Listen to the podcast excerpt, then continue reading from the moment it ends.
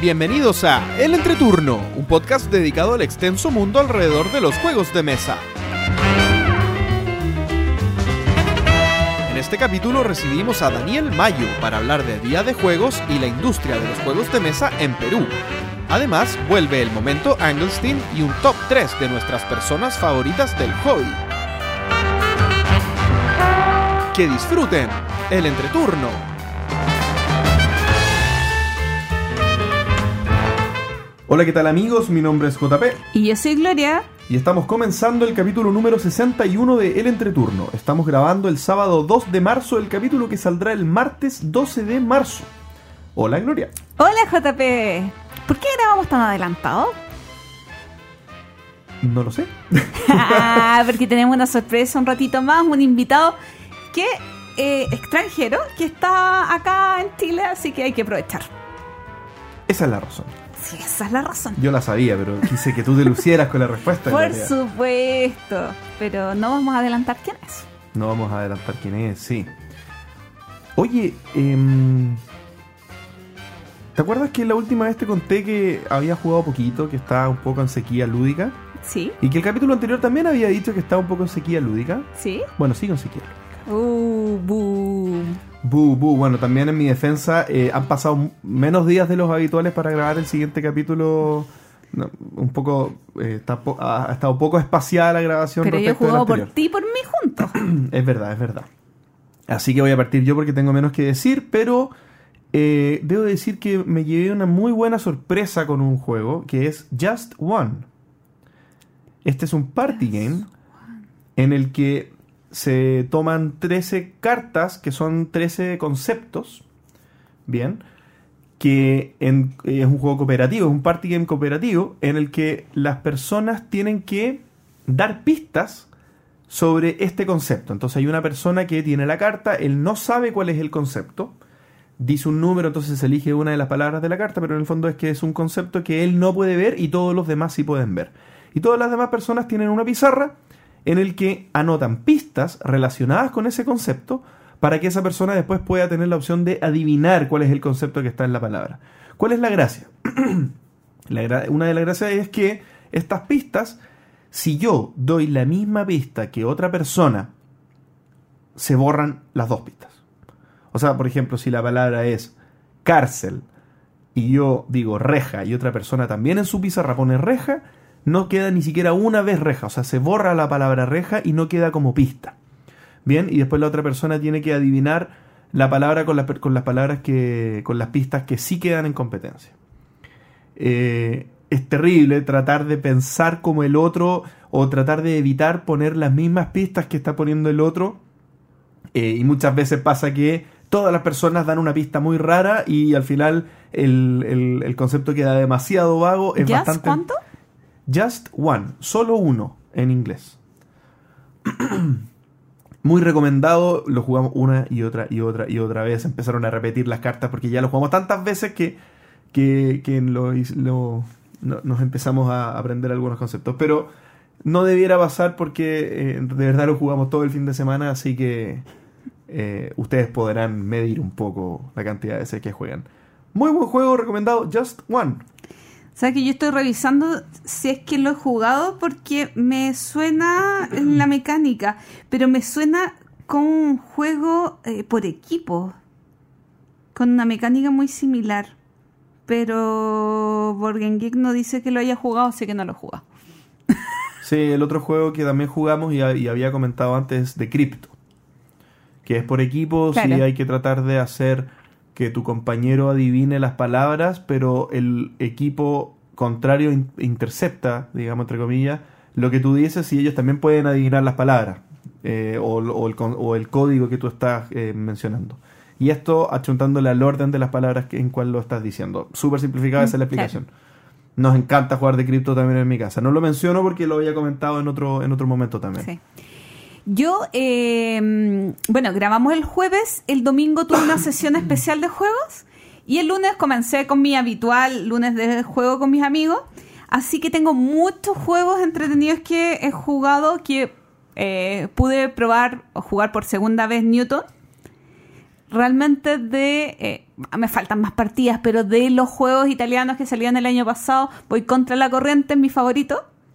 ¿Por qué contra la corriente? Porque todo, a toda la gente le gusta más el Teotihuacán. A mí mm, mm, Teotihuacán no me gustó.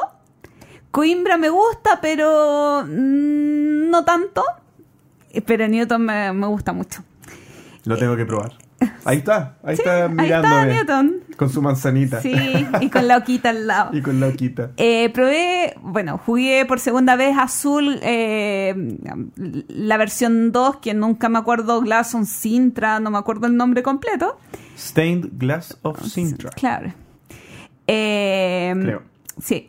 Carpe Diem, dos partidas de Carpe Diem. Me gusta harto. eh, es muy liviano para lo que uno tiene acostumbrado de los juegos de Stefan Feld, pero es entretenidito. Me, me gustó muchísimo. Eh, Blackout Hong Kong. Volví a jugarlo. ¿Te acuerdas que la primera vez lo probamos juntos? Le di una segunda partida y eh, hice, por decirlo de algún modo, un especial o probé muchísimos juegos de eh, Roland Ride o Pencil and... ¿Cuál? ¿Cómo se llama la mecánica? Porque, ¿Pencil? porque Welcome to no es Roland Ride, Claro. es Ok. Pencil and algo. No sé. Pero bueno, de este concepto de rellenar cositas en el tablero, eh, probé eh, VIX, que es el juego que lanzó en ese eh, Wolfgang Ward. Eh, probé Plenus, que es de Inca y Marcus Grant. Eh, probé Welcome to, que me encantó. Me encantó, me encantó, me encantó y tengo muchísimas ganas de volverlo a jugar.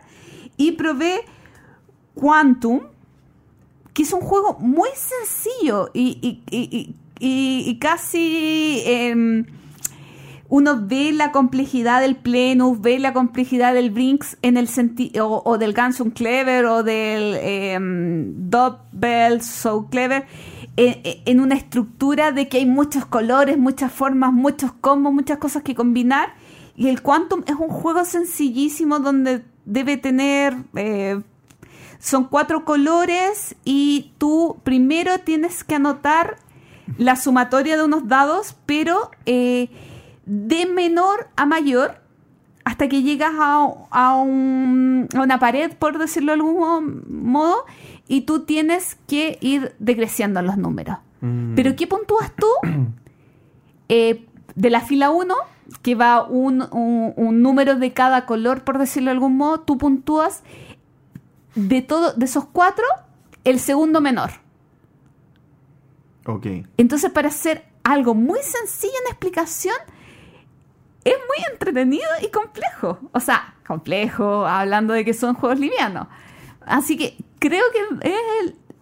Welcome to me encantó, pero este realmente El me segundo- sorprendió. El segundo menor hace que uno tenga que dejar descartado uno. Juegas con, juegas con todo menos con uno en el fondo. No, ese es el que te da puntaje. Claro, pero, pero tú puedes dejar el menor con nada. No, tienes que poner al menos uno. ¿Por qué? El segundo, el segundo menor, pero el, el menor puede ser cero. No, no, no. Siempre tienes que poner puntaje. Ah, Porque además que tú colocas puntaje, eh, y ahí no quería entrar, eh, basado en un dado blanco que tú sumas a, al, al dado de un color. ah. Ok. O solamente el dado blanco si no está presente el otro color. Está bien. Pero es que eh, no, no quería entrar Está como bien, a, bien, a está la mecánica del juego, pero realmente es de lo que me sorprendió porque el, el blog es tan feo, por Mm. decirlo de un modo, tan poco colorido, tan, tan poco co- eh, información que uno dice, ah, este juego es muy aburrido.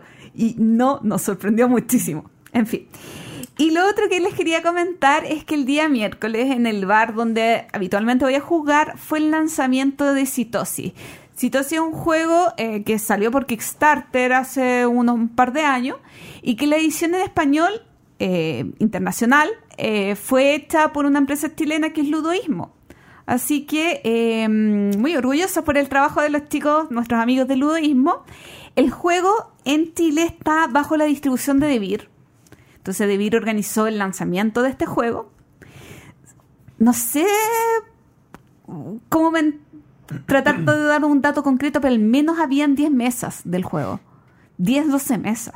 Había yo llegué a las 6.45, esto partía a las 6 y media y estaba lleno.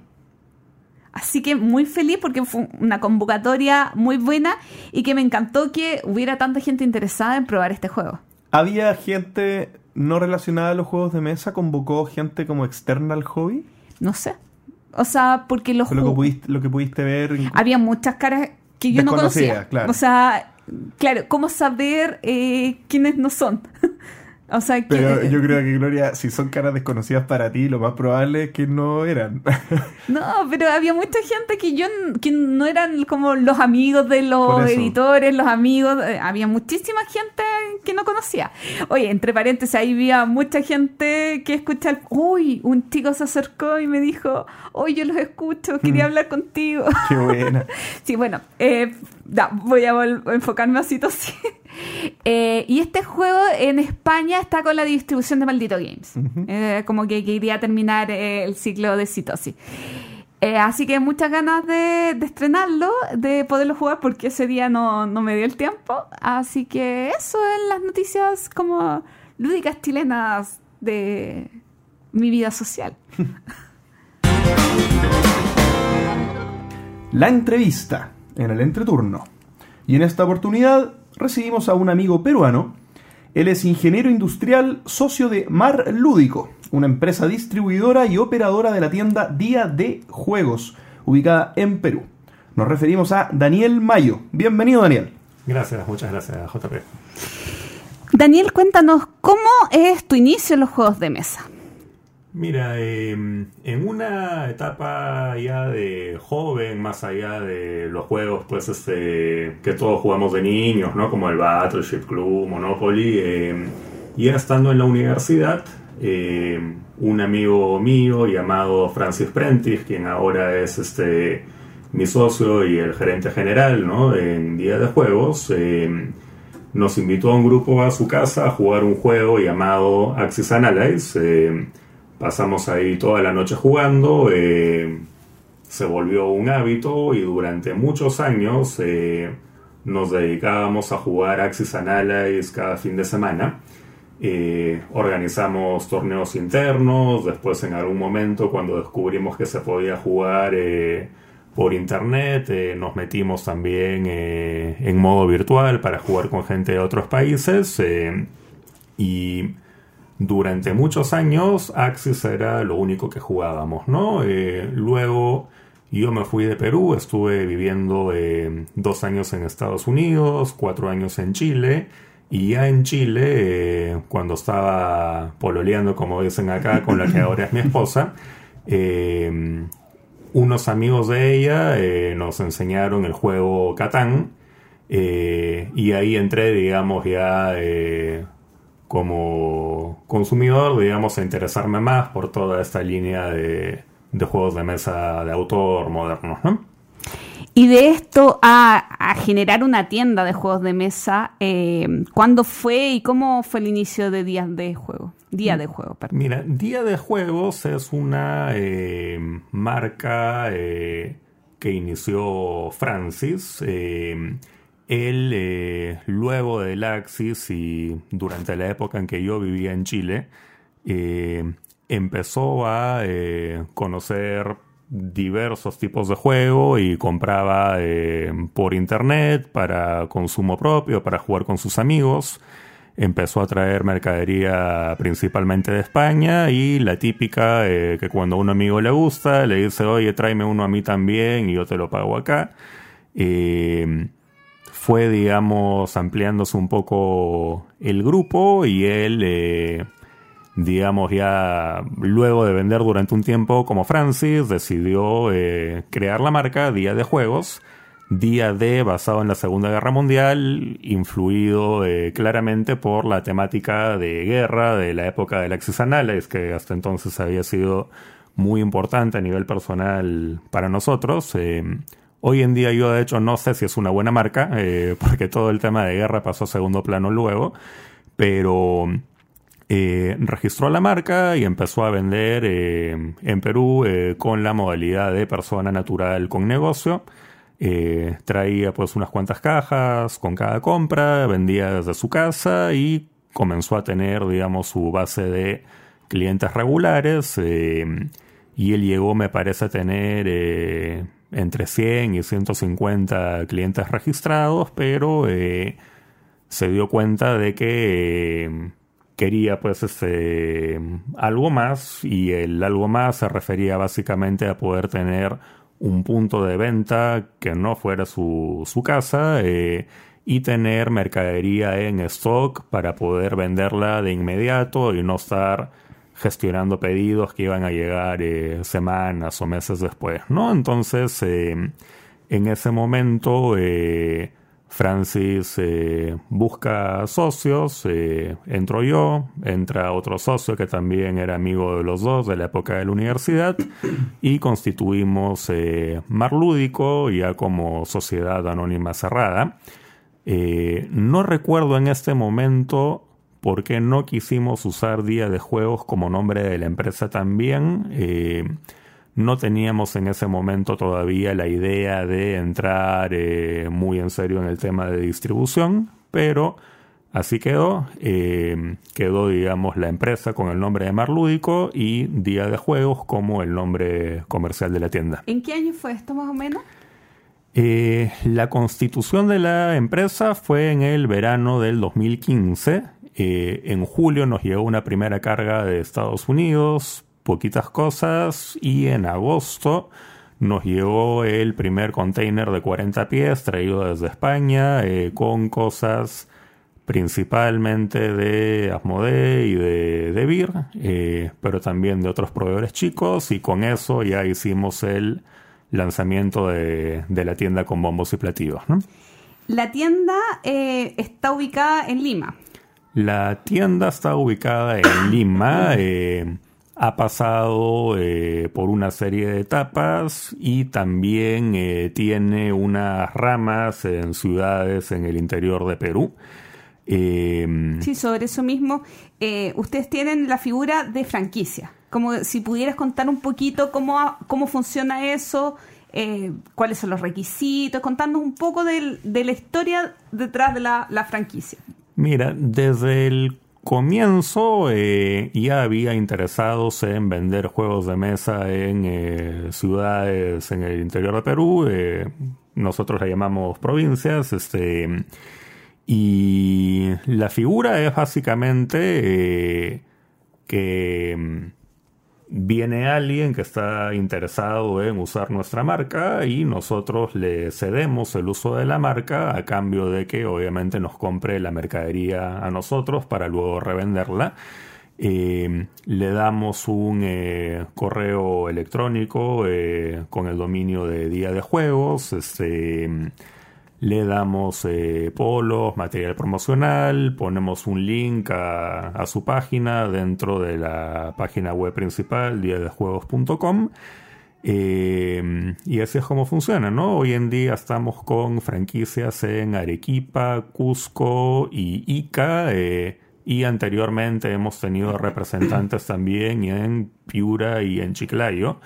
Eh, generalmente la gente que llega es gente que está algo metida en este mundo de los juegos de mesa. Eh, se maneja principalmente también eh, con un tema de, confianza, ¿no? Y en realidad las puertas de cualquier ciudad en la que no haya todavía una tienda de día de juegos están abiertas para que alguien que pudiera estar interesado nos contacte y y explore la oportunidad de abrir ahí un punto de día de juegos, ¿no? Bien, entonces entiendo que la, modalidad es que día de juegos se, transforma en franquicia y tú la vas eh, esparciendo, digamos, por Perú de esa manera y la y está centralizado con la, distribución con la distribución que logran a través de más lúdicos, ¿cierto?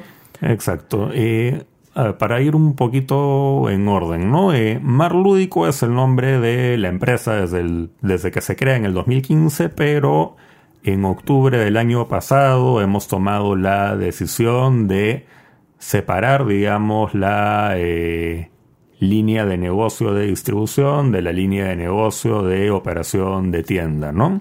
Y entonces hemos creado también una página web que es marludico.com, tenemos correos de marludico.com y estamos este, usando eh, eh, como imagen de distribuidora para todo lo que es la venta a terceros, ¿no? Día de Juegos es este, la tienda propia y la tienda principal que nosotros tenemos en el distrito de San Isidro, en Lima, eh, pero también es el nombre eh, que usan este, los eh, representantes que tenemos en las provincias y también, y muy importante, que me había olvidado mencionarlo antes, tenemos en el distrito de Miraflores, que también está en la ciudad de Lima, una franquicia que es Día de Juegos Miraflores, ¿no? El crecimiento en Lima, que también lo consideramos obviamente muy importante, eh, debería venir eh, como una combinación de apertura de nuevos puntos de venta propios, pero también en eh, determinados distritos y en la medida que haya interés, este, sí estamos abiertos a la opción de tener otras tiendas como franquicia incluso dentro de Lima. ¿Y cómo se distribuye, o no, cómo se distribuye, pero cómo se divide la venta de la distribuidora hacia eh, días de juegos en sus franquicias, digamos, y cuánto es para terceros o otras tiendas que no son días de juegos? Mira, hoy en realidad eh, la mayor cantidad de las ventas eh, las hacemos a público final desde la tienda principal que hoy está ubicada en San Isidro. entre los otros días de juegos y terceros que no tienen nada que ver con la marca de día de juegos, todavía, digamos, eh, no superan el 50% de la venta total de la empresa, eh, pero eh, anticipamos que con el crecimiento que está teniendo el mercado peruano, eso se va a ir nivelando y seguramente en los próximos pocos años va a haber una explosión importante de puntos de venta. Perdón. Eh, bueno, desprendemos un poco de cómo nació la necesidad de distribución, porque eh, cuéntanos un poquito el contexto de Perú. Eh, hay, hay empresas eh, distribuidoras, no sé si oficiales es la palabra, pero por ejemplo no hay Debir Perú. No, no hay Debir Perú, no hay Asmodi Perú, tampoco. en realidad hace cinco años no había absolutamente nada de nada eh, y las cosas han ido apareciendo de poco. Eh, hace tal vez tres años eh, o cuatro años tampoco había tiendas con local propio y han aparecido algunas que, que son también importantes en el medio peruano.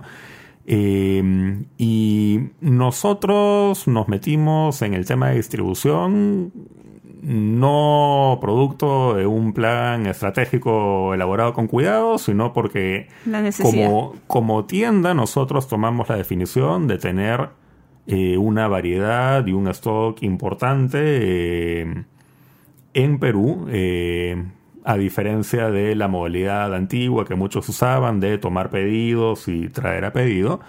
y como ya teníamos la mercadería en stock, diferentes interesados nos fueron tocando la puerta, queriendo comprar en cantidades pequeñas, después luego no tan pequeñas, este, pero eh, aprovechando pues la disponibilidad del producto en vez de tener que preocuparse por una importación, que para el que no sabe cómo hacerlo puede ser eh, complicado en cuanto al tema de la burocracia y, también puede tener un sobrecosto importante respecto al valor de los productos si es que no tienes una escala como para poder traer grandes cantidades, ¿no? ¿Qué marcas están distribuyendo en este momento en Perú? Mira, nosotros estamos distribuyendo eh, todo lo que tenemos en eh, la tienda de día de juegos, que son, eh, a ver, Asmodee, Devir, Más que Oca, eh, por el lado de juegos de mesa, eh, nos ha ido muy bien con el virus de Trangis Games, este, que ese es un producto que hemos traído de manera exclusiva, con un tiraje mínimo y con el logo por primera vez de Mar Lúdico como distribuidora puesto en la portada del producto. Eh, de rompecabezas tenemos en este momento dos líneas, eh, Heie de Alemania y Castorland de, Polonia. Tenemos también un poco de merchandising eh, que traemos principalmente de SD Games. Traemos pinturas para miniaturas de Vallejo. Eh, me puedo estar olvidando tal vez ese, de algunas marcas de juegos también. Bueno, Java, perdón, eh, muy importante por el lado de los niños. Eh, pero esos son, de hecho, los grandes, ¿no? Eh, Roll, le compramos a No Solo Roll, que ahora distribuye a través de la empresa Sistema Binario. Eh, Sacatruz un poquito también. Eh, eso es lo principal en todo caso, ¿no? Te quería preguntar sobre tu noción de la, de la penetración de mercado que tienes en Perú y la participación, sobre todo en cuanto, sobre todo en cuanto a grandes números de, de lo que distribuyes. ¿Qué tan relevante es Mar Lúdico en Perú en términos de participación? Mira, eh, Depende de con qué mundo nos compares, ¿no? Eh, si lo medimos en el mundo reducido de juegos de mesa modernos, juegos de mesa de autor, eh, tenemos la mayor parte del mercado según eh, la información pública que uno puede consultar en aduanas.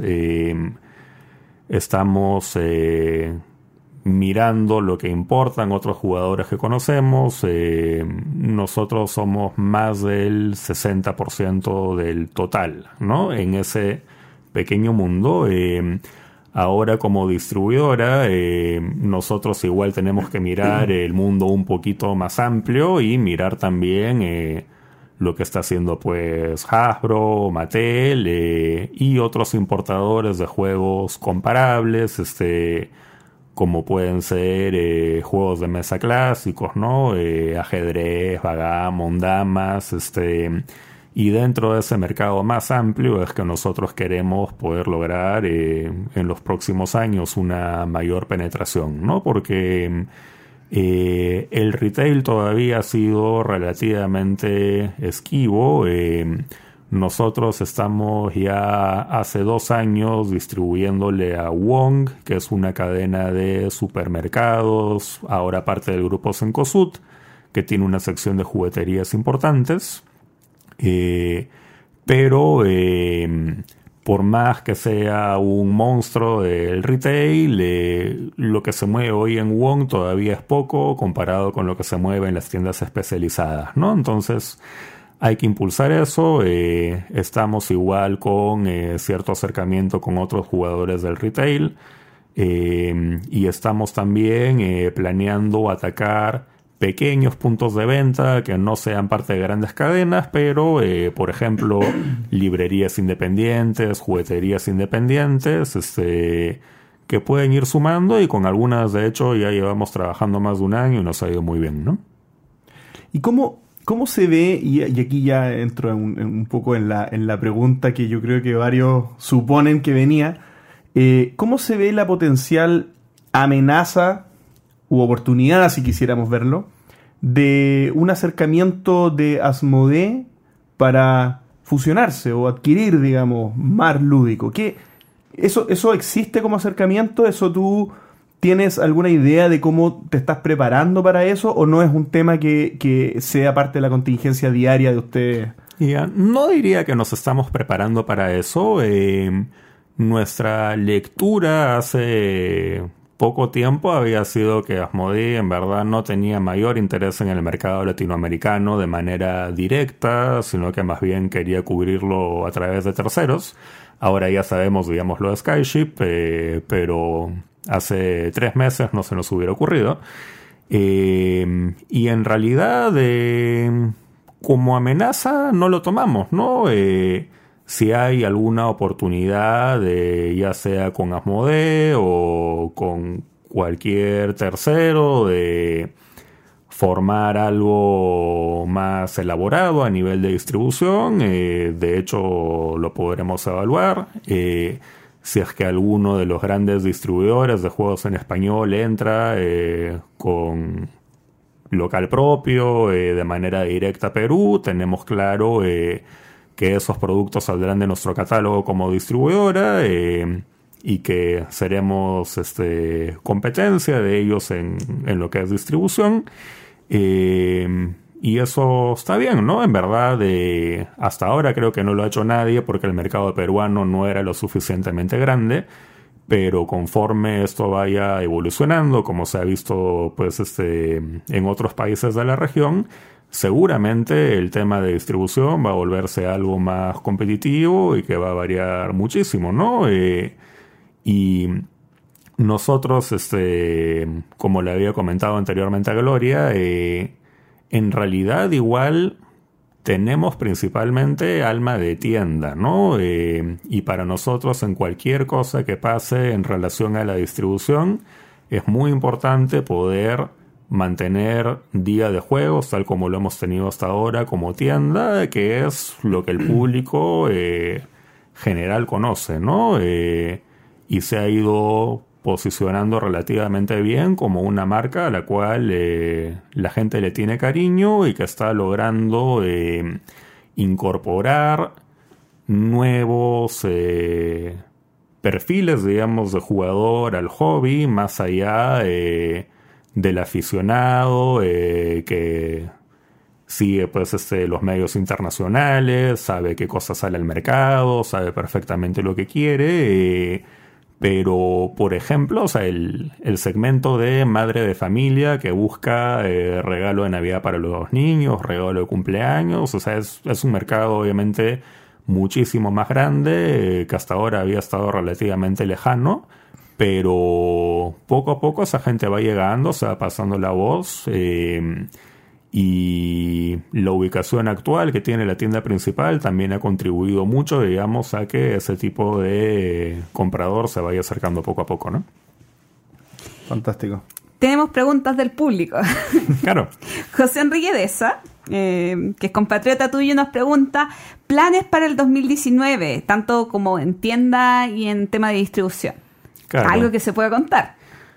Sí, eh, creo que todo prácticamente se puede contar. Este, como tienda estamos interesados en eh, abrir nuevos puntos propios de venta. Eh, hasta ahora siempre hemos tenido un solo local, aunque lo hemos mudado ya dos veces este, a lo largo del tiempo a lugares más céntricos y más grandes cada vez, pero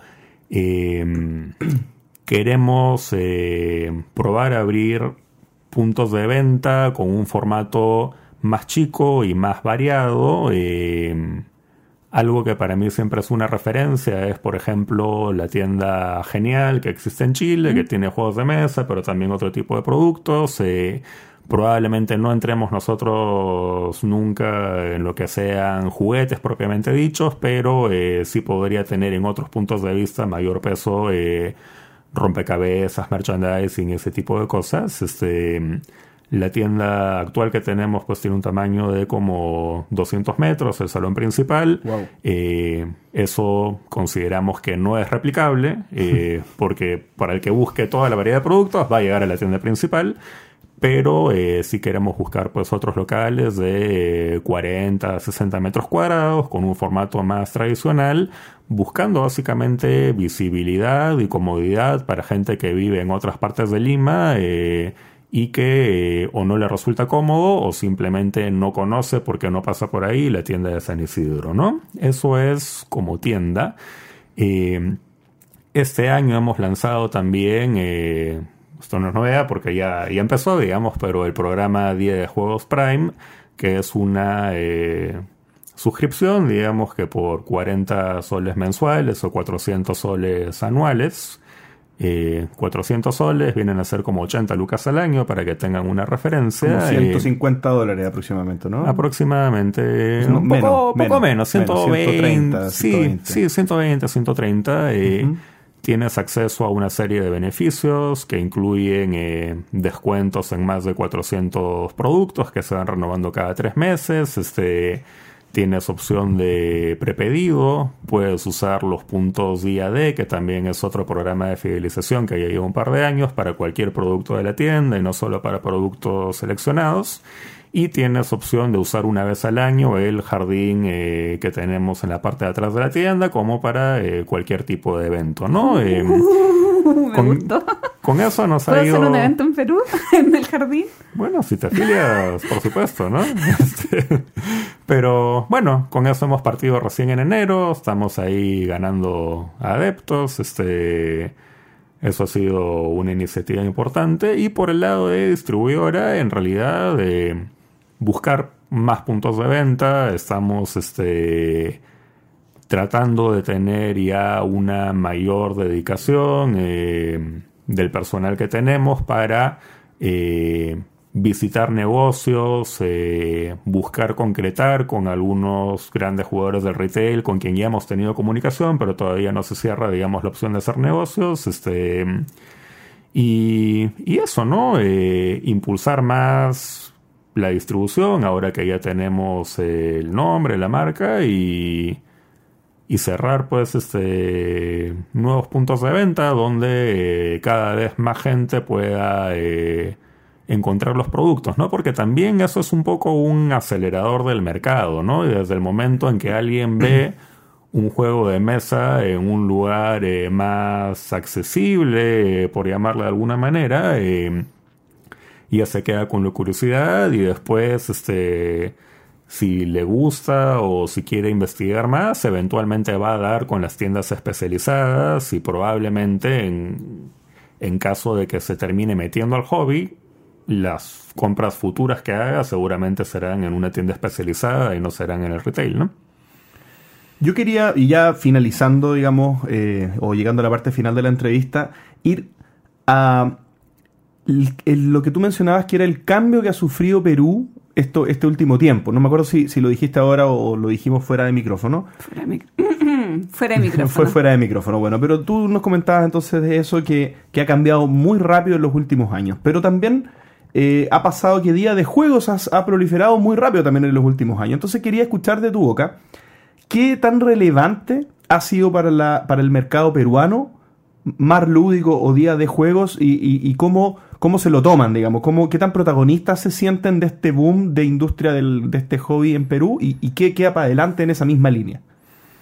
Bien. eh, el mercado ha crecido bien rápido desde el año 2015, que es el año en que nosotros empezamos actividades. El, el 2015 es un año incompleto porque recién partimos, digamos, con la tienda en agosto, pero mirando del 16 al 18, eh, nosotros como empresa hemos eh, prácticamente duplicado las ventas año a año.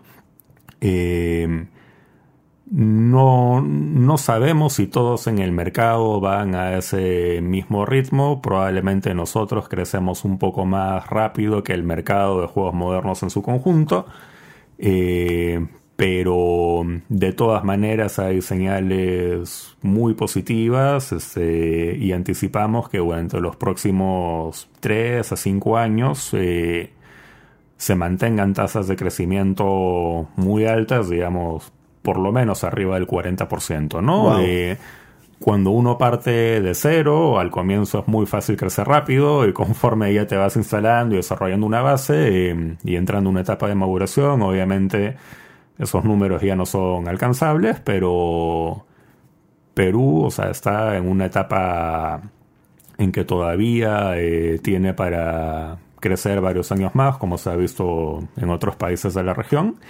Y, bueno, estamos haciendo pues nuestro mayor esfuerzo para contribuir a ese crecimiento, ¿no? ¿Y cuáles crees tú que son los mayores hitos o los principales cambios que se ha visto en estos últimos años en Perú? Con respecto a los Ya. juegos, obvio.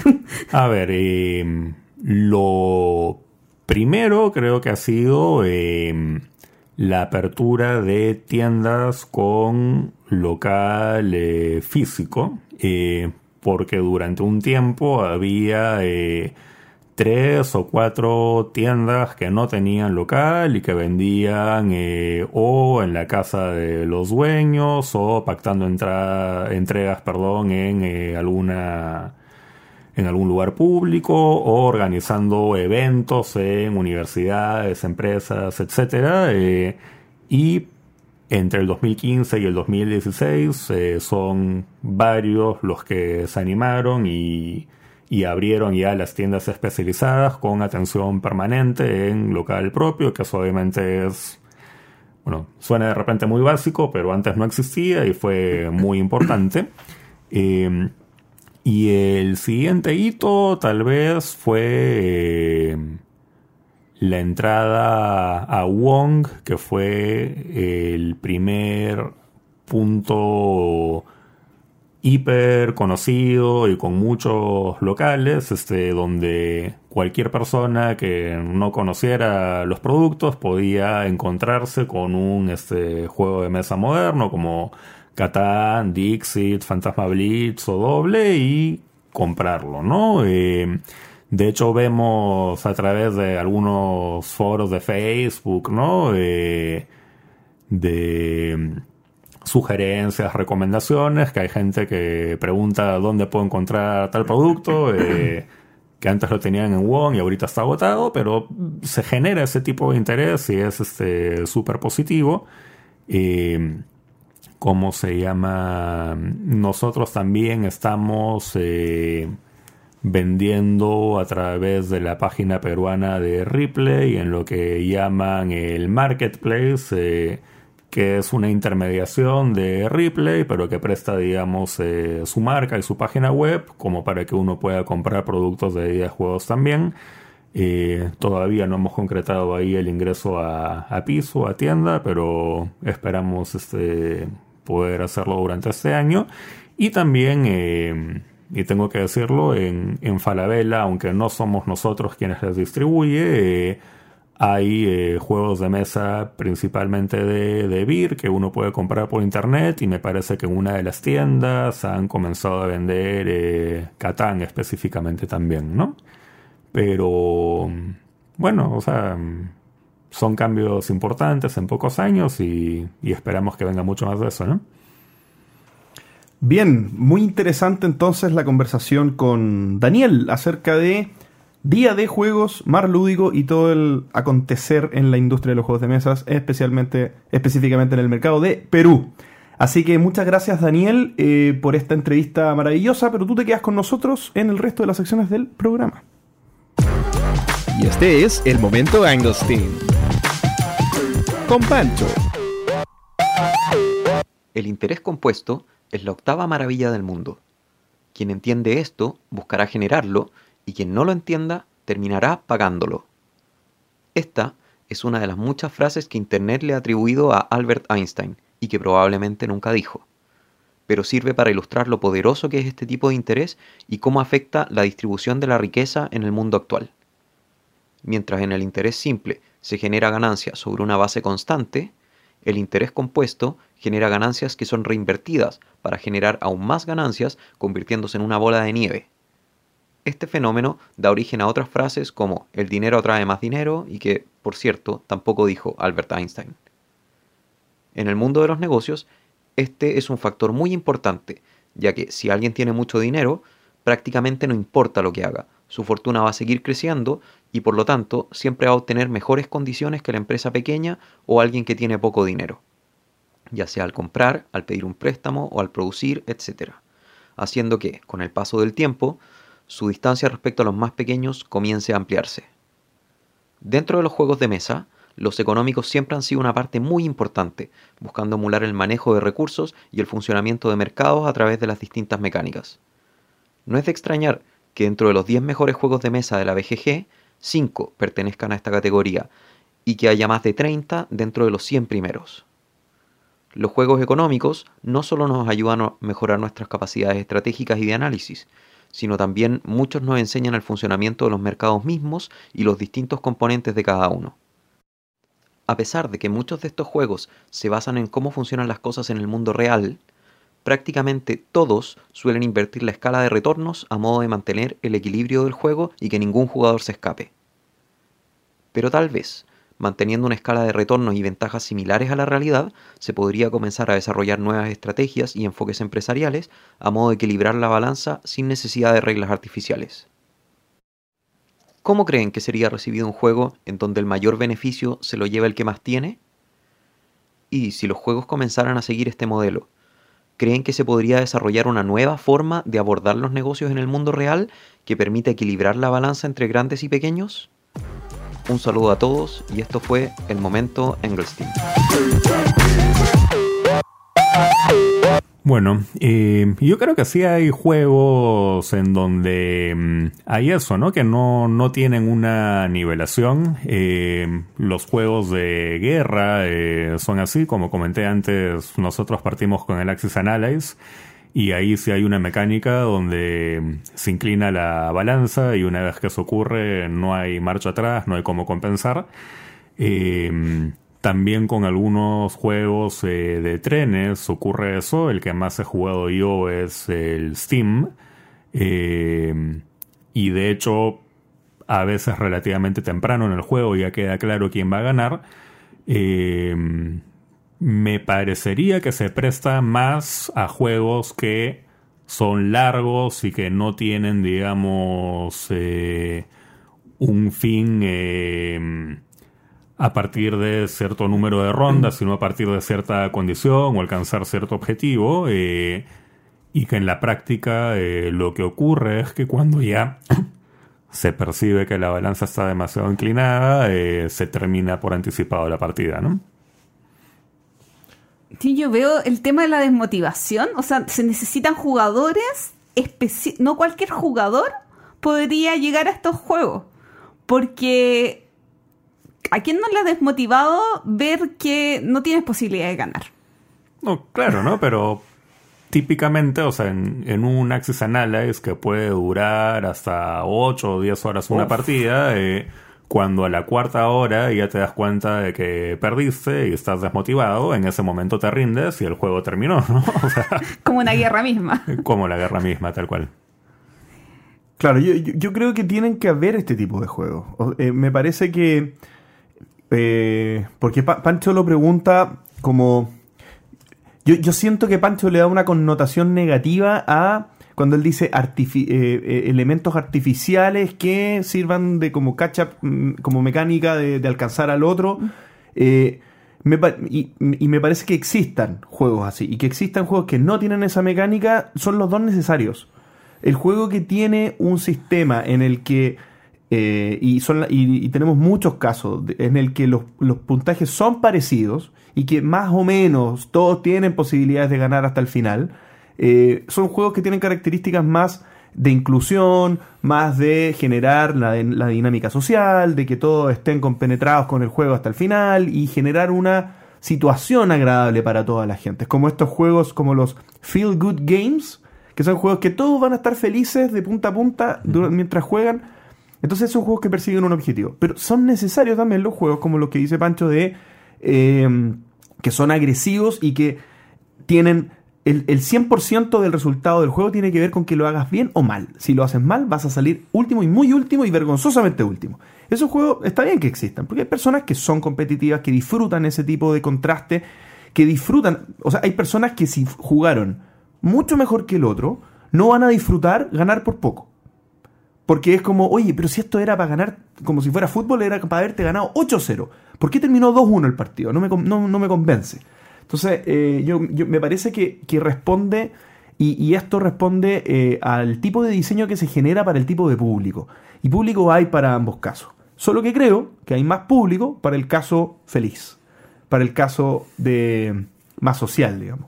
Claro. También hay juegos donde el puntaje recién se calcula al final y no es realmente tan claro durante la partida quién está ganando y recién cuando te pones a sacar puntos una vez que ya terminó el juego te das cuenta, ¿no? Eso es algo diferente también. En cuanto al tema de la desmotivación que mencionaba Gloria, la desmotivación puede ir por ambos lados, ¿no? Eh, Voy ganando muy fácil.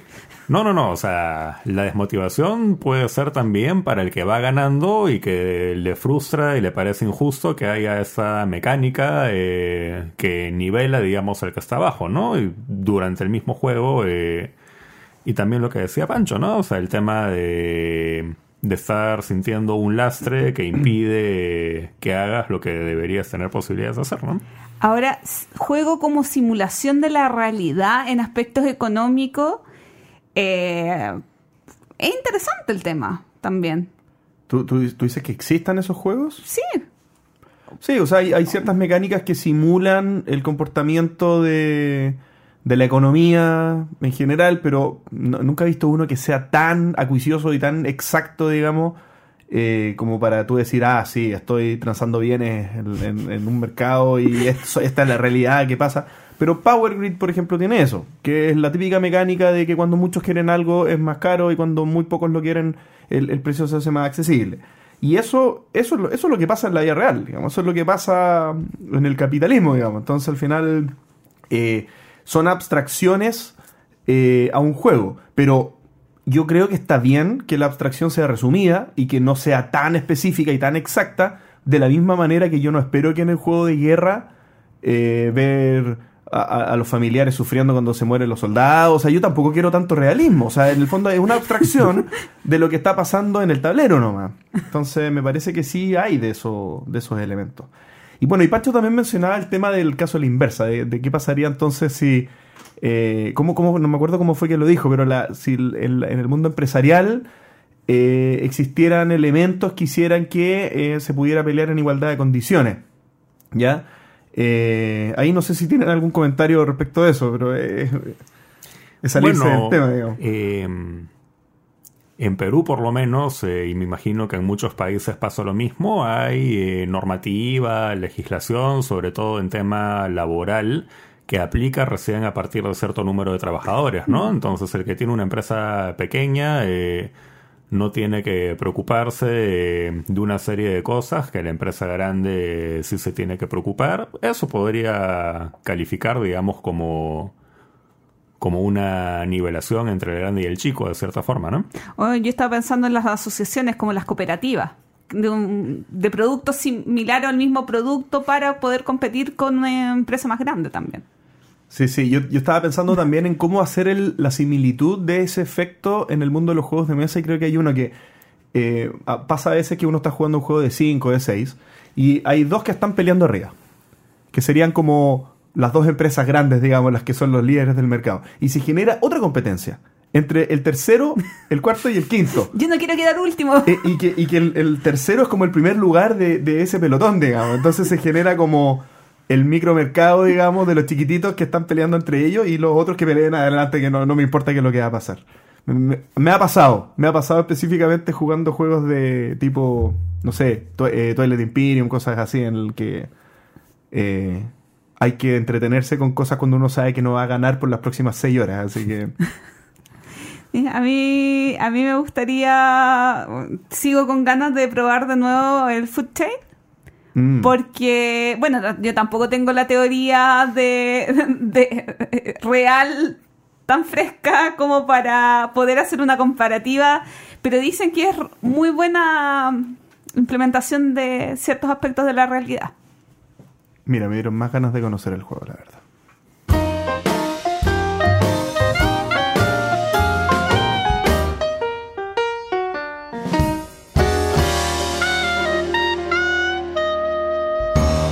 Top 3 de nuestras personas favoritas relacionadas al mundo de los juegos de mesa. En mi caso, yo, bueno, eh, acá nos referimos a personas relacionadas al mundo de los juegos de mesa en su amplitud, ¿cierto? Pudiendo ser de todo tipo, ¿cierto? Eh, aquí estamos hablando de comunicadores, pero también diseñadores, dueños de compañías, influenciadores de alguna manera, no sé si hay algún gamer famoso que solamente haga eso, eh, reviewers, etcétera. Y en mi caso lo que quise hacer es un barrido completo, digamos, de eh, estos distintos aspectos y tratar de escalarlos en el nivel de influencia que han tenido sobre mí. Bien, Eh, uno los aprecia por distintas cosas, pero uno trata de escalar un poco ese nivel de aprecio. Eh, hay cosas que son poco comparables, ¿cierto? Especialmente cuando sus disciplinas son muy distintas, pero esto es un top 3 y estamos obligados a hacerlo. Mi top 3 está hecho por pura gente que conozco en persona. Eh, pero eh, el top 3 está como inverso. El, el más bajo es el que tiene mayor grado de cercanía conmigo, Ah, ya. hacia arriba. Eh, pero es gente con la que es agradable tener un rato de conversación. O sea, mientras más conoces a la gente, menos los admiras. No sé, no, es, broma, que, es es que broma. yo creo que este top 3 no es de admiración. No, era una, una broma, Gloria, no te preocupes. ya, yo me lo estoy tomando serio, por favor. Está muy bien, está muy bien. ¿Alguna consideración, Daniel? ¿De cómo lo Eh, hiciste? En realidad eh, no he aplicado el mismo criterio para los tres. Este, con dos de ellos es este, el criterio de qué tanto han eh, aportado a la industria a través de creaciones que han hecho. Y con el tercero simplemente es eh, el autor de mi juego favorito y estoy agradecido por cómo me ha ayudado a mí en relación a los juegos de mesa, aunque tal vez no sea un juego de los más este, comerciales, pero eso. No me hagas cambiar mi top 3. Vamos, Daniel, compártenos tu número 3. Bueno, el número 3 es una eh, diseñadora llamada Elizabeth Maggie, eh, que muchos medios señalan como la creadora del Monopoly mucho tiempo atrás. Eh, por lo que he leído, eh, hubo una serie de disputas legales en su momento, diferentes versiones, este, pero con el tiempo ella es la persona eh, que la mayor parte de la industria reconoce como la creadora original del juego y eh, a mí hoy en día no me gusta el Monopoly, seguramente a ninguno de los que escucha este programa tampoco le gusta, pero hay que reconocer que fue algo eh, importantísimo en la historia de los juegos de mesa eh, y por eso la estoy poniendo a ella eh, como número 3 por haber iniciado la creación que abrió un camino que ha llevado a lo largo de muchas décadas a que hoy en día exista esta industria con otros productos que se nos gustan mucho. Muy buena elección. Sí. Muy de acuerdo. ¿Tú o Gloria, yo? Ah, por favor, eh, en sentido horario. en sentido horario. Perfecto. Bueno, eh, mi número 3 es una persona eh, que estimo mucho, es bloguero español. eh, es. Yo seleccioné a la gente por la gente con la que me gustaría conversar, o me gusta conversar, me gusta compartir mesa, jugar. eh, y encuentro interesante compartir tiempo y es un poquito famosilla. Eh, hablo de Luis eh, de Black Meeple, eh, con quien pude compartir mesa varias veces en, en Barcelona y que es de esa gente que uno tiene más ganas de compartir tiempo. Y ah, así he estructurado mi top 3 con gente interesante, famosilla del mundillo. ¿Cuál es su nombre de nuevo? Para que lo repitas. Eh, Black Meeple, de Black Meeple, el blog. Eh, Luis. Luis. Sí, porque pero es, si que, era- si era pero el es nombre- que nadie le conoce por Luis Hola, Black People. de Funatic Channel, el podcast. Ah, muy bien, muy bien. Bueno, tu número 3. Y mi número 3 es Jamie Stegmaier, el autor de Scythe. ¿Y por qué elijo a Jamie Stegmaier? Eh, bueno, Scythe es uno de mis juegos favoritos, pero no mi juego favorito. Vi- Viticultura es uno de mis juegos favoritos, pero no es mi juego favorito.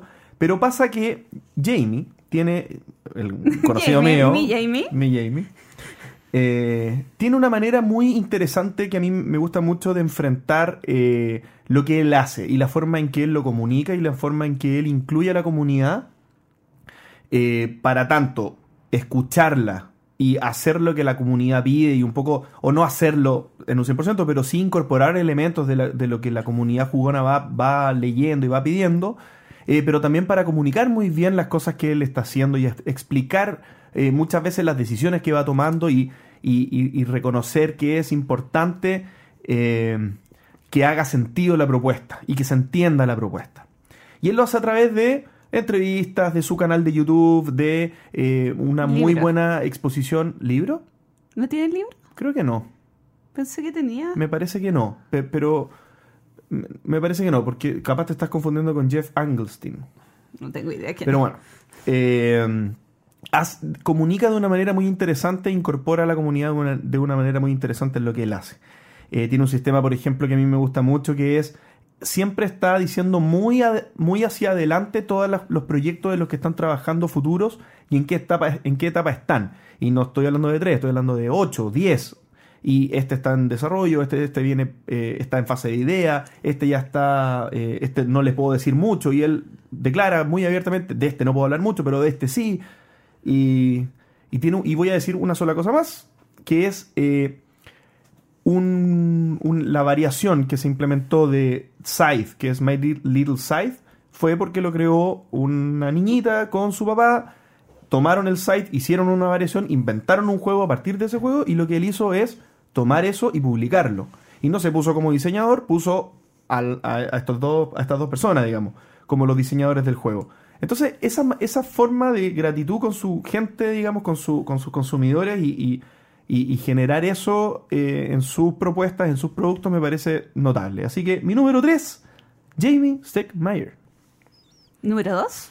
Bueno, mi número dos es eh, Klaus Tuber, el creador de Catán, por eh, motivos similares a los que elegí mi número tres, básicamente por eh, haber creado un juego que abrió una industria y el Catán, de hecho, eh, le dio una segunda vida a la industria de los juegos de mesa eh, luego de la aparición de los juegos de video, digamos que habían eh, causado pues un terremoto en todo lo que era el entretenimiento. Eh, yo eh, estuve un tiempo jugando Axis Analyze, pero luego a través del Catán fue que me abrí a todos los otros juegos modernos que tengo.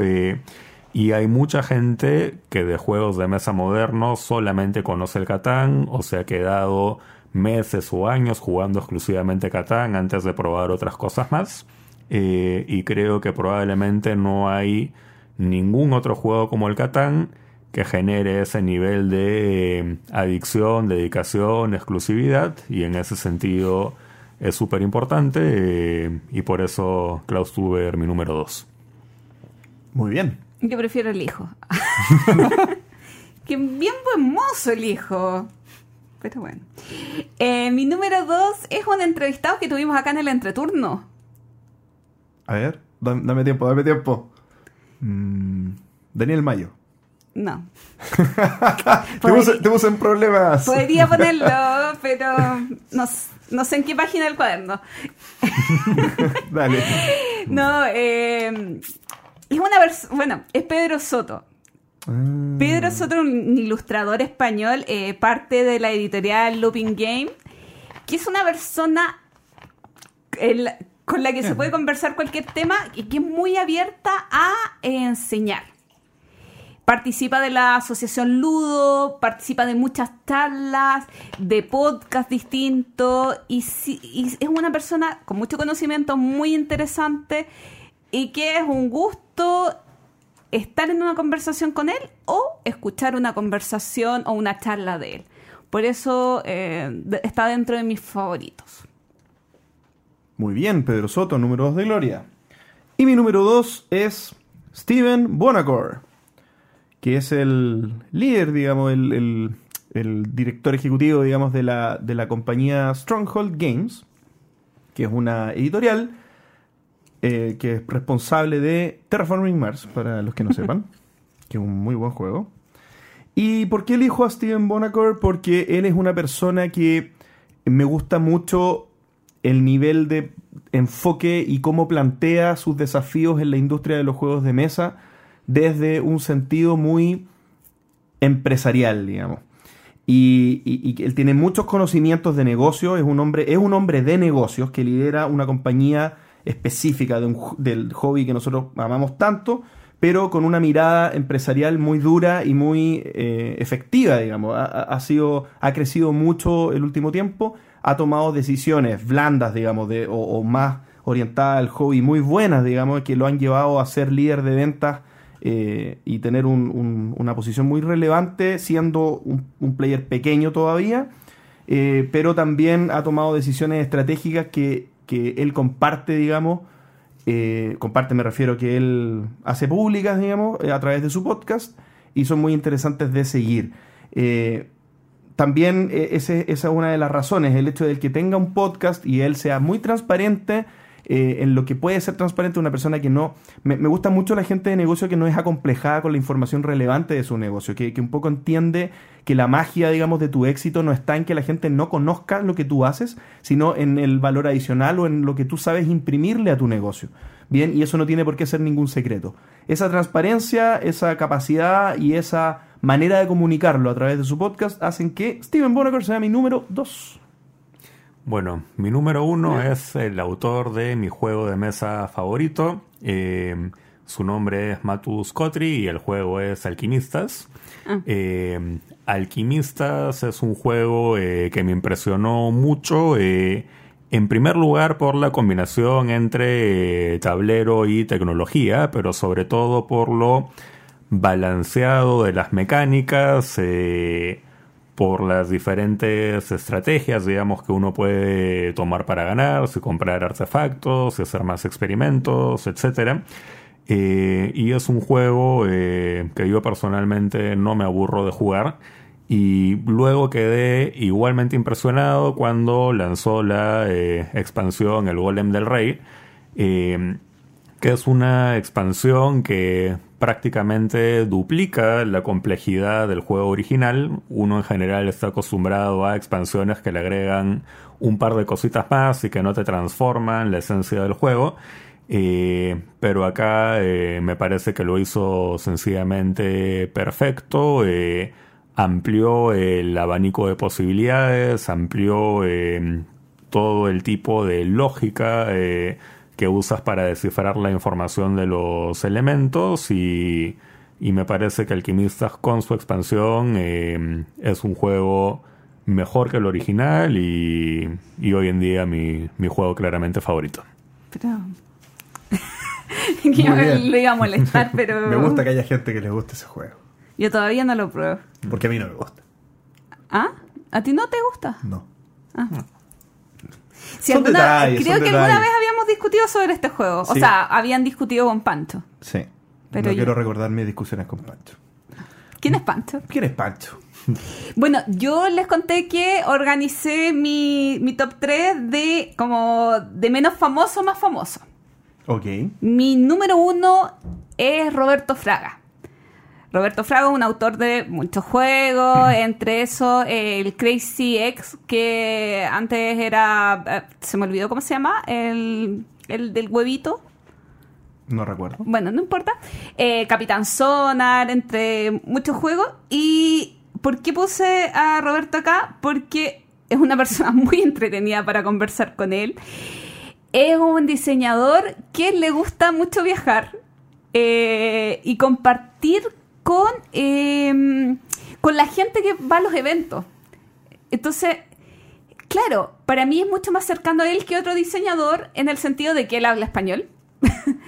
Eh, y que yo no hablo inglés, pero es una persona muy agradable y me encanta de él eh, su disposición para conversar con la gente, su disposición para compartir eh, y enseñar los juegos con, con el público que va a las ferias. Y no sé si puedo decir esto, pero va a estar en Chile el otro mes. Así que pueden encontrarlo en la calle. Eh, así que no, eh, quise destacar Pueden encontrarlo en la calle como es.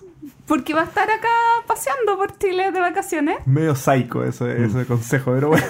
No, o sea, si ven a alguien parecido a Roberto Fraga en la calle, Abórdenlo. pueden, pueden pararle y decirle, hola, yo tengo un juego tuyo, porque no les va a poner una mala cara, porque es muy simpático él. Muy bien. Bien, Roberto Fraga, entonces tu número uno, Gloria. Y mi número uno, me voy a tratar de demorar poco porque es medio lógico, es medio obvio, pero es Tom Un, Basel. dos, tres. Ah, perdón. Perdón, perdón. Sí, eh, no, innegable para mí el nivel de influencia que ha tenido en mi vida lúdica, digamos, desde, desde un inicio eh, que yo me, inicié más duramente en los juegos de mesa por ahí por el 2008, 2009. Esto, esto pasó siempre de la mano de ver los videos de Tom Basel, ver el, top 100 de Tom Basel, y fue como la, la referencia lúdica que yo tuve para ir un poco conociendo eh, juegos de mesa modernos, simplificó mucho las primeras búsquedas. Para mí, el, incluso más que la BGG, o sea, el tema de, de- estar siempre atento a lo que él opinaba, digamos, era un- una referencia al menos inicial para, mis primeras exploraciones de, ir ya, dejar de tener dos, tres juegos y empezar a, tener mis primeros 10, mis primeros 15, tratar es- ese momento en el que uno trata de generar esa variedad de juegos, Tom Basel como que estuvo al lado mío, como mi hermano mayor, que me iba diciendo qué cosas sí, qué cosas no, qué cosas eh, era válido explorar. Así que desde el punto de vista personal, mucho, desde el punto de vista mundial, eh, obviamente, ha tenido una relevancia súper importante. Dice Tower Network es una de las iniciativas más relevantes que le puede haber pasado a los juegos de mesa eh, modernos en el último tiempo. Y en todos los tiempos probablemente. Para Así que- JP. ¿Ah? Para JP. Para todos, para todos. Ha, ha significado un, un aporte muy grande. Así que mi número uno, Tom Basel.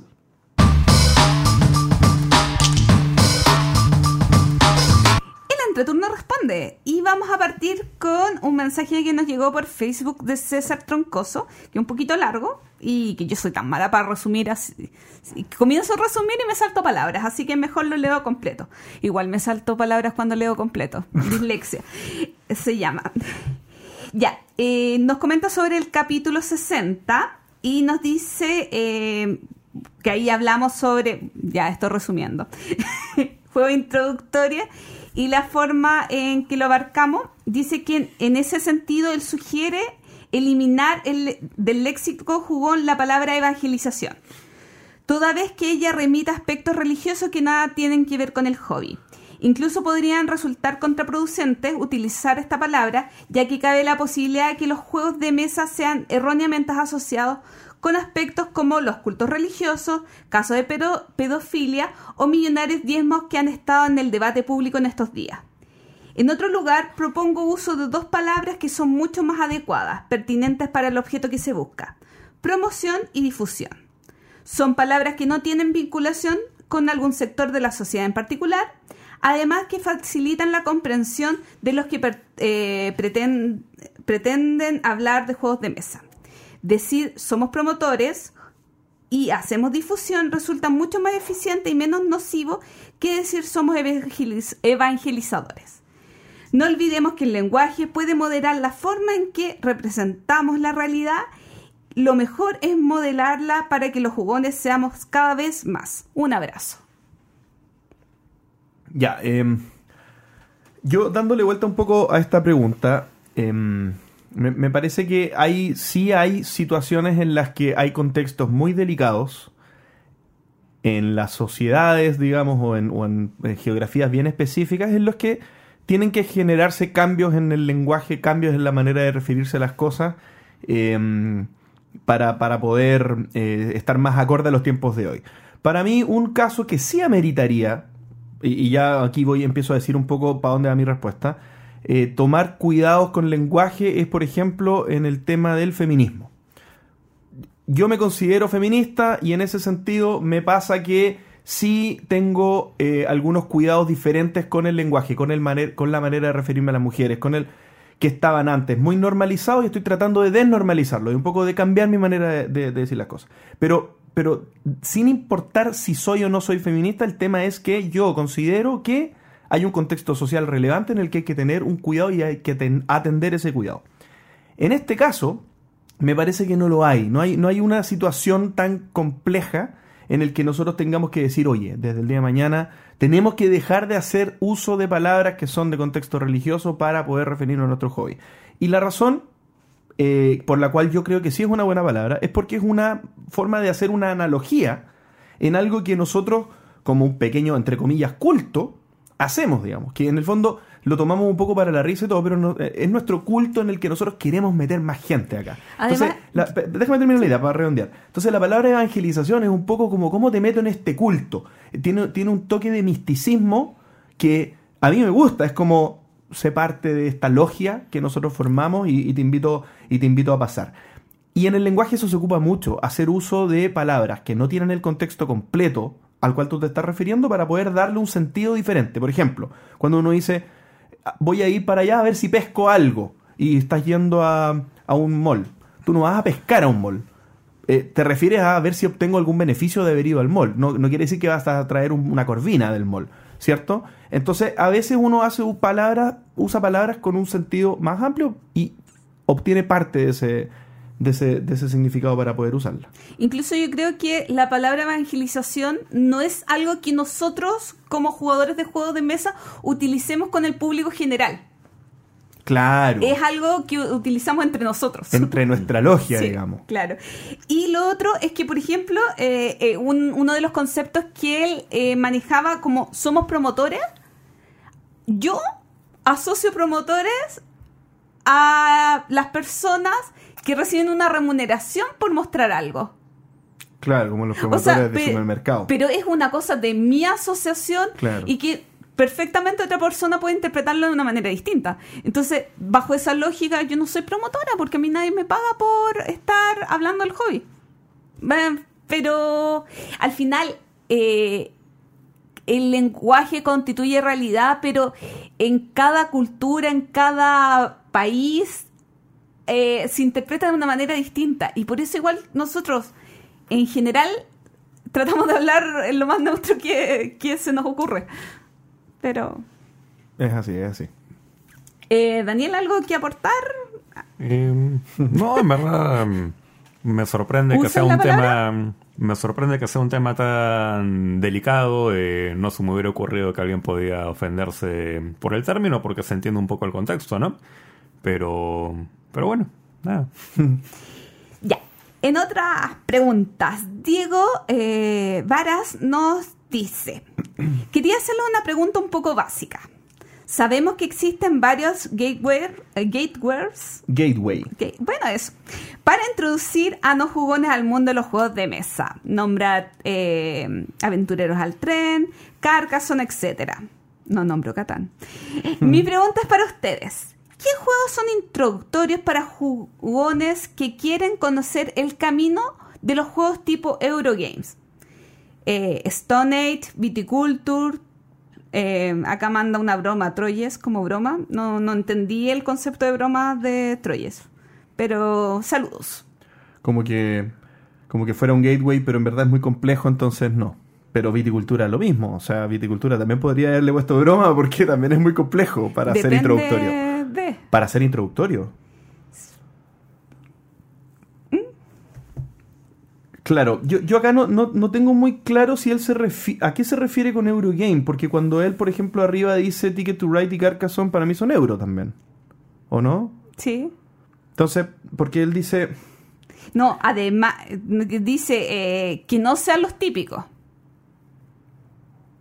pero Stone Age sí es de los típicos introductorios, ¿o no? Yo diría que sí. ¿Century calificaría? Sí.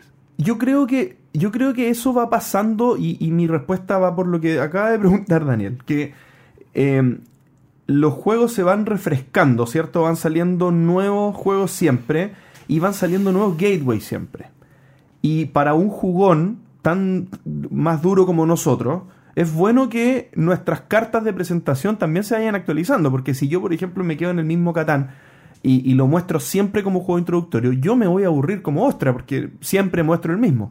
Y el efecto probablemente sea positivo para, para los que lo jueguen, porque va a ser una novedad igual. Y yo hago eso, yo, yo voy renovando los gateways. En, mi- en su momento usé, en un momento usé, eh, ¿cómo se llama? Alhambra como gateway. Me gustaba mucho usarlo porque era, eh, me lo había comprado recién, siempre me- me- era fácil de explicar, entonces eh, lo ocupaba mucho. Después usé mucho Splendor, después salió eh, el Century que tú nombraste y también era mi carta introductoria eh, para, para mostrar nuevos juegos. Después el Camel Up y así me, me he ido dando me he ido dando vueltas. Camel Up Euro. Ah, bueno, dejó, perdona, dejó introductorios, disculpa. Eh, pero eso, yo creo que hay que hay que buscar los juegos que son simples y ir rotándolos, que es lo es lo que un poco capto del valor de la, de la pregunta, es que no entiendo muy bien en dónde se centra la pregunta, porque está un poco como como desordenado el, el, el tema, pero pero es eso. Daniel, ¿algún juego? Eh, yo uso, bueno, mucho Century Splendor eh, porque son juegos que tienen materiales atractivos y se explican rápido eh, y tienen... no, no tienen etapas que sean muy diferentes, sino que haces lo mismo durante toda la partida hasta que termina eh, y creo que eso simplifica bastante el acercamiento de, de gente nueva, ¿no? Sí, mira, yo eh, a propósito de los juegos que por aquí tiene JP, eh, de, de subasta, el Hollywood Golden eh, Age. Lo encuentro muy divertido y fácil de explicar para gente que quiere introducirse en esa mecánica. ¿Pero es euro ese? Sí. Eh, pero es muy es, liviano y dura una hora, entonces cumple con el objetivo de ser agotado en el tiempo, de eh, administración de recursos, eh, vas cumpliendo las misiones de las películas, bien, bien livianito y simpático para, para, para iniciarse en esto. Y ya un poquito más, más elevado a Claro, que son un poquito más complicados como primer juego, pero ya como quinto, sexto juego, el Alta Tensión o el Fight Drive, los encuentro muy buenos. Me, me, me sigue preocupando que ponga viticultura como introductorio. Pero sin la expansión, No, igual, es complejo. Es más ¿En complejo. serio? Sí, porque introductorio es eh, lo que decía Daniel, son un par de reglas que son repetitivas, repetidas, digamos, durante el juego y un poco la complejidad está en la profundidad de las decisiones, pero con un set de reglas básico. Viticultura tiene muchas fases, tiene, tiene primero pones el, el gallito para ver dónde partes, después tienes que decir ya eh, la gestión de los trabajadores para esta mitad del tablero, pero tienes que guardar para la segunda mitad del tablero. Eh, Eso enséñame primero un posicionamiento de trabajadores simple y después y después ese que se abre en esa complejidad, digamos. Ya. Alejandro Guerrero nos pregunta: em, Sé que la idea de un juego es compartir con más amigos, pero hay momentos en que no están. y, o, no te, o no te pones de acuerdo con ellos y te gustaría jugar de todas maneras. ¿Tienen recomendaciones de juegos para estas situaciones? Eh, ¿Cuáles se pueden encontrar en Chile? Para, para, para jugar con amigos que no están, ¿cómo? No, la pregunta... eh, Jugar en eh, solitario. Jugar en solitario. Ah, ya, muy bien. Porque Falta Pan- Pancho. Pancho, Pancho- Pancho era el que jugaba en solitario acá. A mí- Para mí es súper complicado porque yo, Mm. si voy a jugar en solitario, prefiero no jugar. Yo he jugado en solitario varias veces y, y he intentado jugar otras. eh, He, jugado- he intentado jugar muchos juegos en solitario, pero no los he disfrutado todos. Pero sí he encontrado cuál es el factor que hace que yo disfrute un juego en solitario. Y para mí es, mientras sea lo más parecido a una... O, o mientras tenga una situación de ir avanzando y de término como una historia. Y no eh, eh, alcanzar el mayor puntaje posible. Cuando es alcanzar el mayor puntaje posible me aburre y no lo quiero hacer. Por ejemplo, jugar, uno de mis juegos favoritos es Le Abre. Y Le Abre, eh, cuando tú lo juegas en solitario es así, es para poder hacer muchos puntos. No tiene gracia, o sea, es como para romper mi récord, no me gusta. Pero uno de los juegos que me gustaba mucho jugar en solitario es Descent. Porque tienes que pasar un nivel, tienes que matar al mago que está al otro lado de la cuestión. Entonces voy avanzando en la historia y voy yo imaginándome lo que estoy haciendo y al final es, más o menos parecido a jugarlo en, co- en colaborativo, digamos. Al final eh, es como que yo fuera un alpha player muy, muy desagradable y le dijera a todo el mundo lo que tienen que hacer y se puede hacer. También he jugado el, la otra versión de Descent, esta de cartas, el Hero... Oh, olvidé el nombre. Eh, eh, el que es como Warhammer Quest, pero que salió ahora del mundo de Descent. Pero no importa, también lo he jugado en solitario.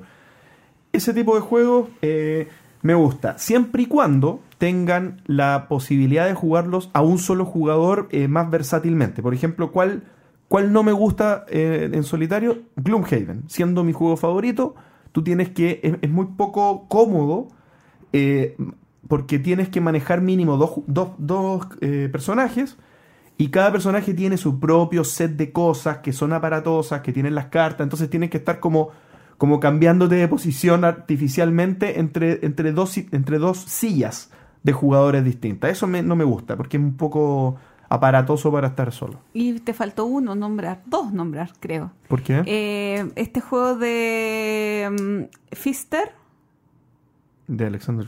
¿Cuál? ¿Cuál? el chiquitito.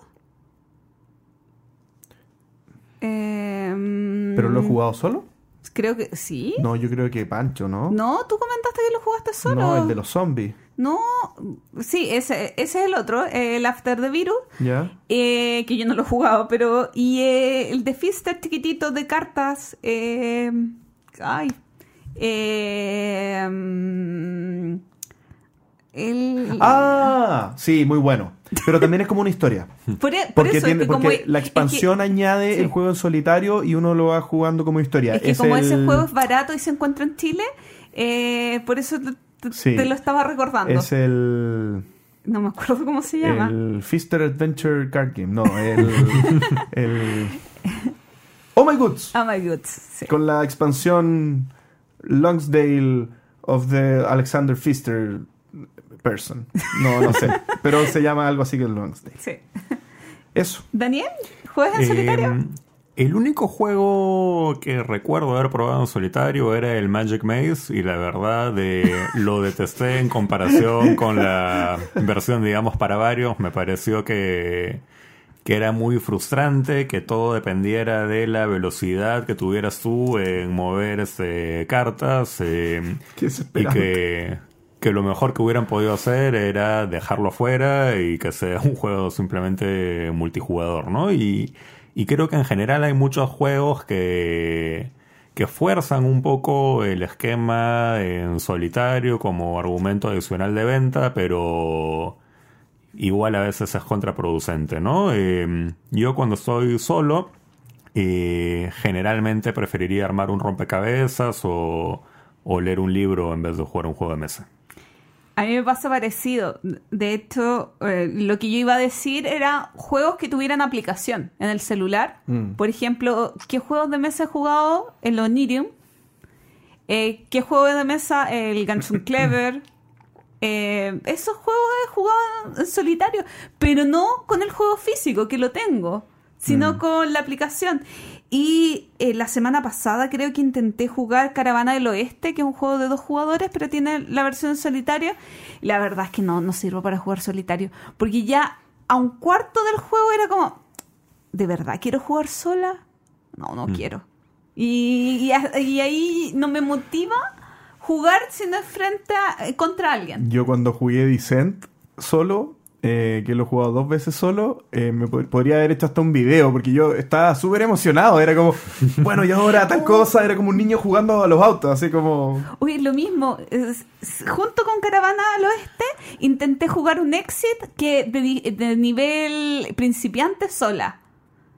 Llegué al primer acertijo y fue como, no, me falta alguien. Con me, quién fal- discutir. me falta la lluvia de ideas, me falta la lluvia de ideas, me falta la lluvia. Avancé un acertijo y dije, no, no voy a seguir, voy a juntarme con otra persona porque realmente no voy a disfrutar la experiencia sola. Dos mentiras y una verdad.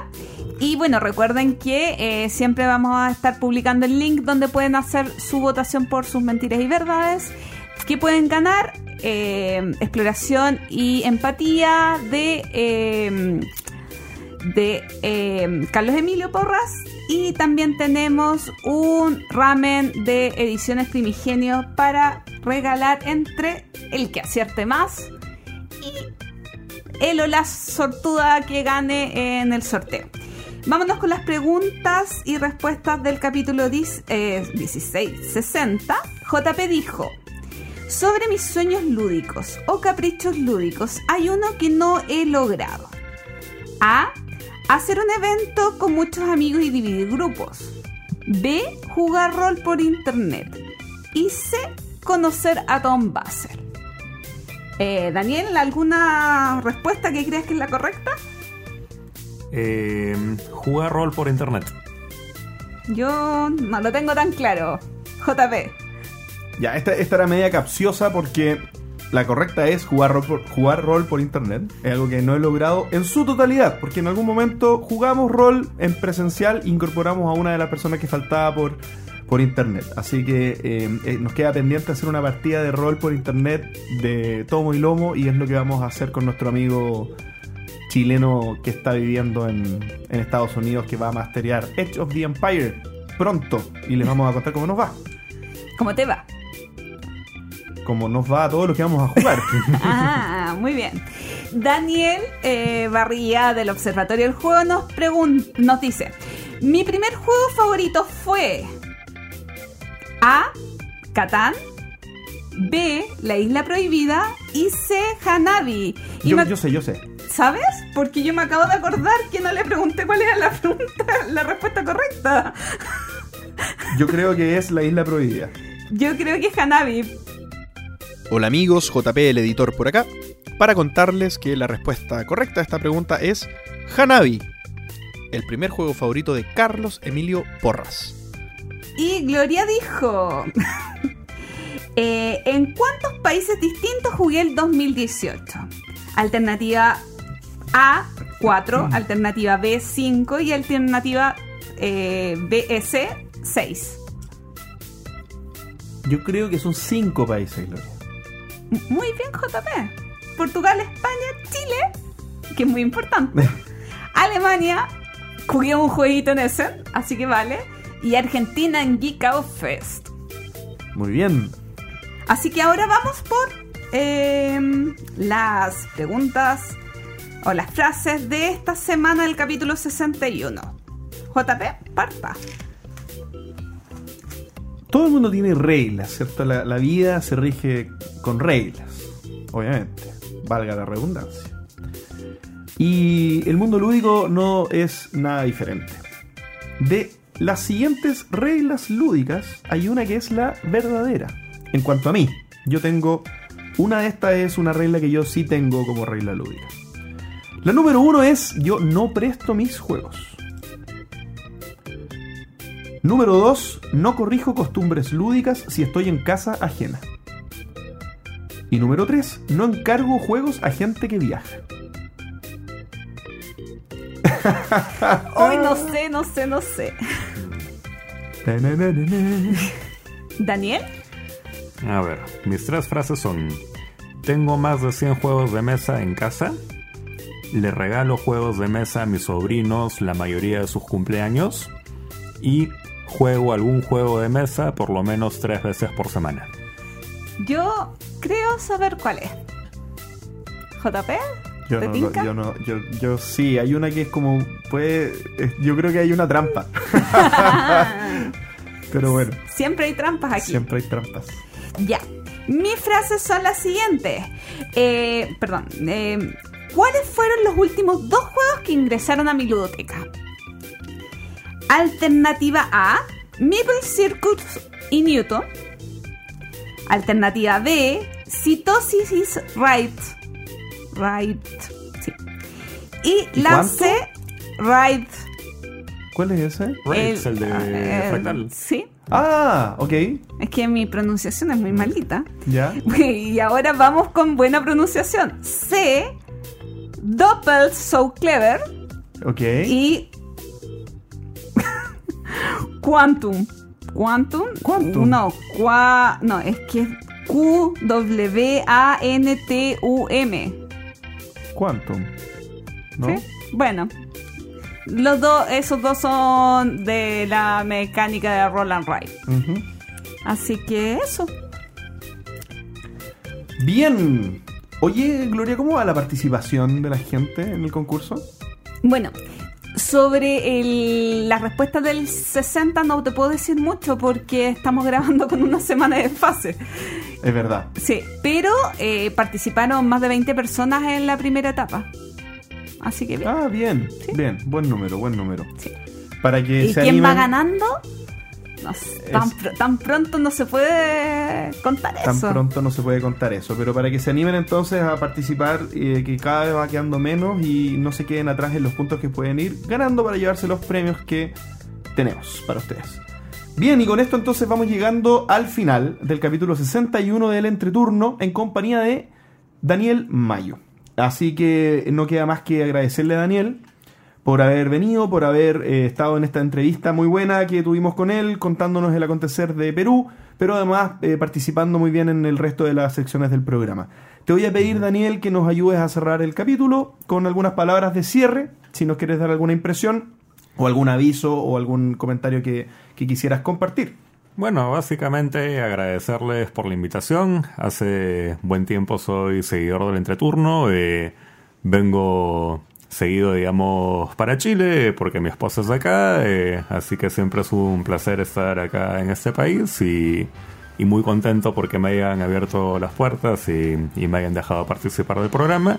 Y en cuanto a Perú, eh, nada más de lo que ya mencioné en la entrevista, digamos, por anunciar, pero esperamos pues que, que el mercado siga madurando y, y, que así como hace dos años el panorama era muy diferente a lo que es ahora, dentro de dos años más eh, tengamos la misma percepción y, y, sigamos contentos con el crecimiento que se ve en toda la industria. Y en dos años más regreses a contarnos todo lo que ha crecido el mundo de los juegos de mesa en Perú. Muy bien. Bien, entonces palabras del protagonista o de uno de los protagonistas de la eh, escena de los juegos de mesas de Perú. Y con esto cerramos entonces, nada más que volver a agradecer. Gracias a todos por habernos escuchado. Hasta la próxima. Chao. Chao, chao. Gracias por escuchar El Entreturno. Y recuerden, envíenos sugerencias de historias relacionadas con sus vidas lúdicas. Pueden ser de terror, tragedia, graciosas o hasta de traición. Recuerden también escribirnos para participar en nuestra sección El Entreturno Responde. ¿Y ustedes? ¿Tienen personas favoritas en el hobby? Envíenos sus comentarios al correo elentreturno.gmail.com. Además, envíenos preguntas o temas que quieran que conversemos en el programa. Síganos en Facebook, en Twitter, en Instagram y suscríbanse a nuestro canal de YouTube. Escúchanos en dos semanas más en nuestro próximo capítulo de El Entreturno. Gracias de nuevo y hasta la próxima.